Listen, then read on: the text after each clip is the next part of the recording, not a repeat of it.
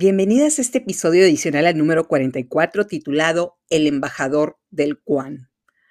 Vamos a hacer este episodio completamente informal para explicar este término que utilizan en la película, el Quan, y también hablar sobre el romance sobre Jerry y Dorothy. Hay un comentario que quisiera mencionar que se repite durante toda la película sobre él, el cual es Jerry no puede estar solo. Basémonos en eso. Aquí va la historia de amor. Dorothy renuncia a su trabajo en SMI cuando despiden a Jerry al ver una oportunidad de acercarse a él. Renee Selzweger interpreta a Dorothy. Ella es una mujer de 25 años, rubia, una mujer muy dulce que tiene un niño de 4 años, el cual es un completo bomboncito. Si no has visto la película, te recomiendo que la veas para que puedas visualizar la interacción entre estos dos personajes. Hay una escena en la que explican qué es el Quan. Es decir, tener el Quan representa tener todo el paquete en una sola persona. Respeto, comunidad, amistad y por supuesto dinero. A lo largo de la película, a todos los personajes les falta alguna de estas características y eventualmente todos evolucionan para tener el paquete completo. Pero hablemos del romance.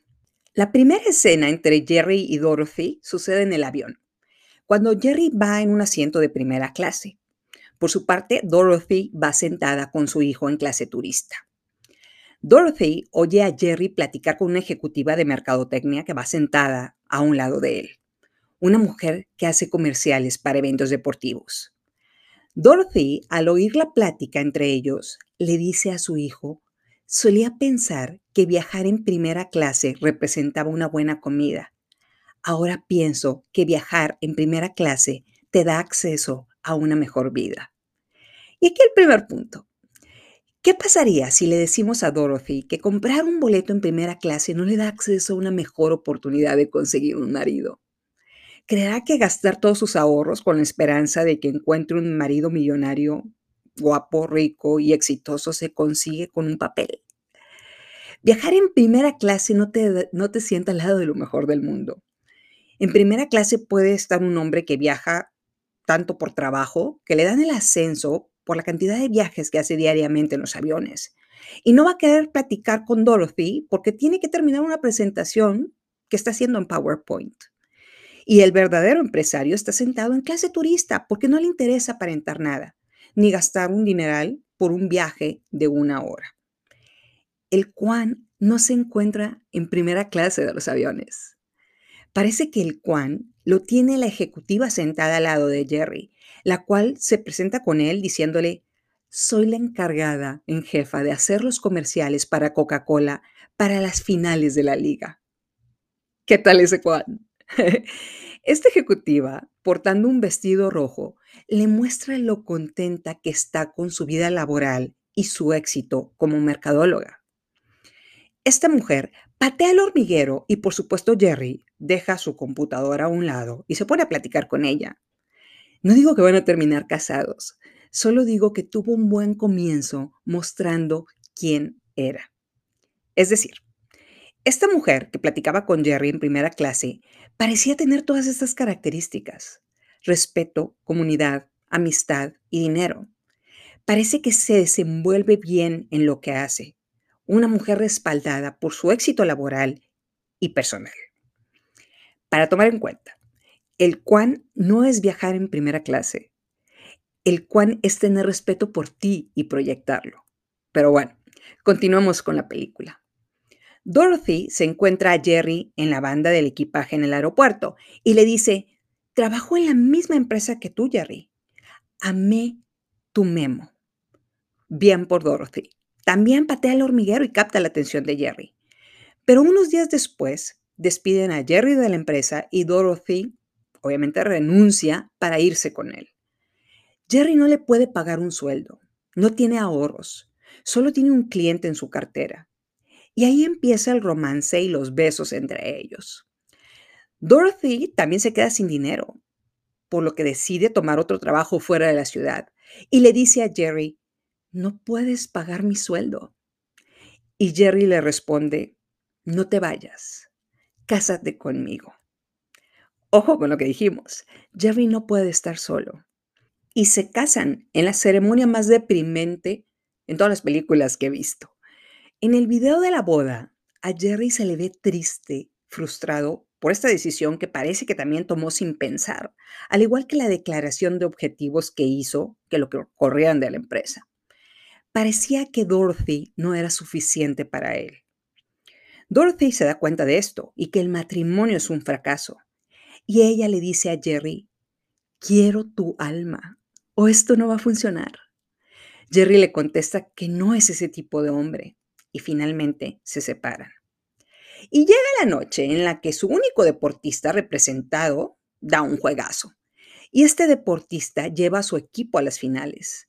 Y todo el mundo está fascinado con este hombre que se comportaba como un Grinch, pero en ese momento era una superestrella. Están las cámaras y los reporteros haciéndole preguntas y él le grita a Jerry, eres el embajador del Quan. Es decir, finalmente parece que Jerry tiene todas estas características que debe de tener un hombre. Pero Jerry no puede estar solo y decide regresar a buscar a su esposa. Llega a la casa de Dorothy, la cual está con todas estas señoras divorciadas en la sala, platicando de lo malvado que son los hombres. Y Jerry le dice frente a ellas, hola, estoy buscando a mi esposa. Y voltea a ver a las señoras divorciadas diciendo, ok, si es necesario lo diré en frente de ustedes. Es mi especialidad hablar en público. Y le dice a Dorothy, no dejaré que te deshagas de mí. Hoy nuestra compañía tuvo una gran noche, pero me di cuenta que no estaba ni por poco completa, ni cerca de estar completa. No podía compartirlo contigo, no podía escuchar tu voz. Extraño a mi esposa. Vivimos en un mundo cínico en el cual hay competidores desalmados. Te amo. Tú me completas.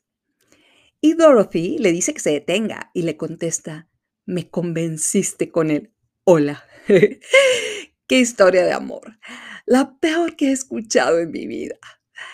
Para fines prácticos, imaginemos que hubiera sido Chicha, con vestido rojo, la que hubiera estado en esa sala en lugar de Dorothy. Y vamos a repetir las últimas frases que dijo Jerry. Aquí vamos. Vivimos en un mundo cínico, en el cual hay competidores desalmados te amo, tú me completas. Y ahí Chicha respondería tomándole la limonada con un simple hola, ¿crees que me voy a quebrar, primo? ¿Qué tienen que ver el mundo cínico y los competidores desalmados con nuestro matrimonio? Te pedí tu alma hace unos días. Sin tu alma, esto no va a funcionar. No soy la manzana del súper que está esperando a que le elijan para completarte. El dios noruego del trueno me enseñó a cortar verduras. Me pongo el vestido rojo y pateo el hormiguero en un restaurante en la Ciudad de México. En la sala de juntas de los consejos de administración a los que llego, los caballeros guardan completo silencio cuando opino algo. You show me the money. Quiero todo el cuan, todo el paquete. A menos que me ofrezcas todo el cuan, es decir, tu alma, no estoy interesada en regresar. Solo veniste a alborotar a las tías divorciadas con este discurso, compadre. La tía Babas le hubiera tomado al goterito. Seguro la tía hubiera levantado la mano para decir que a ella sí la convenció el hola de Tom Cruise. Debe ser la escena que más odio en todas las películas que he visto. ¿Por qué? Y ya para terminar este episodio adicional lo voy a explicar. En palabras de Julie Batilana, el poder es el control sobre los recursos que otros consideran valiosos. Dorothy tenía todo el control. Ella era el recurso valioso. Estaba en posición de obtener todo lo que ella quisiera. Le pidió su alma a Jerry si quería que funcionara el matrimonio. Pero en lugar de recibir su alma, Jerry le dice, estoy aquí porque me siento solo y es un mundo cruel. Si en lugar de eso, Jerry le hubiera dicho, Dorothy, Eres la embajadora del Quan. Aquí tienes mi alma. Te prometo que voy a trabajar para hacer este matrimonio lo mejor que hay en el mundo. Me siento completo con mi vida, pero tú eres mi felicidad. Ahí hubiera sido un buen final feliz. Pero no, para un final de Hollywood, que no va nada con la vida real, terminan como una familia feliz con el vivimos en un mundo cínico, tú me completas. El poder es el control sobre los recursos que otros consideran valiosos. El recurso somos nosotras. La mujer más poderosa es la que es dueña de sí misma, la embajadora del Quan. Después de ahí, empieza la negociación para cuestiones trascendentales de nuestra vida. Consejo de una narcisista divorciada. Una narcisista divorciada que usa sus sábados y domingos para cumplir uno de los cuatro requisitos para ser embajadora del Quan. Comunidad.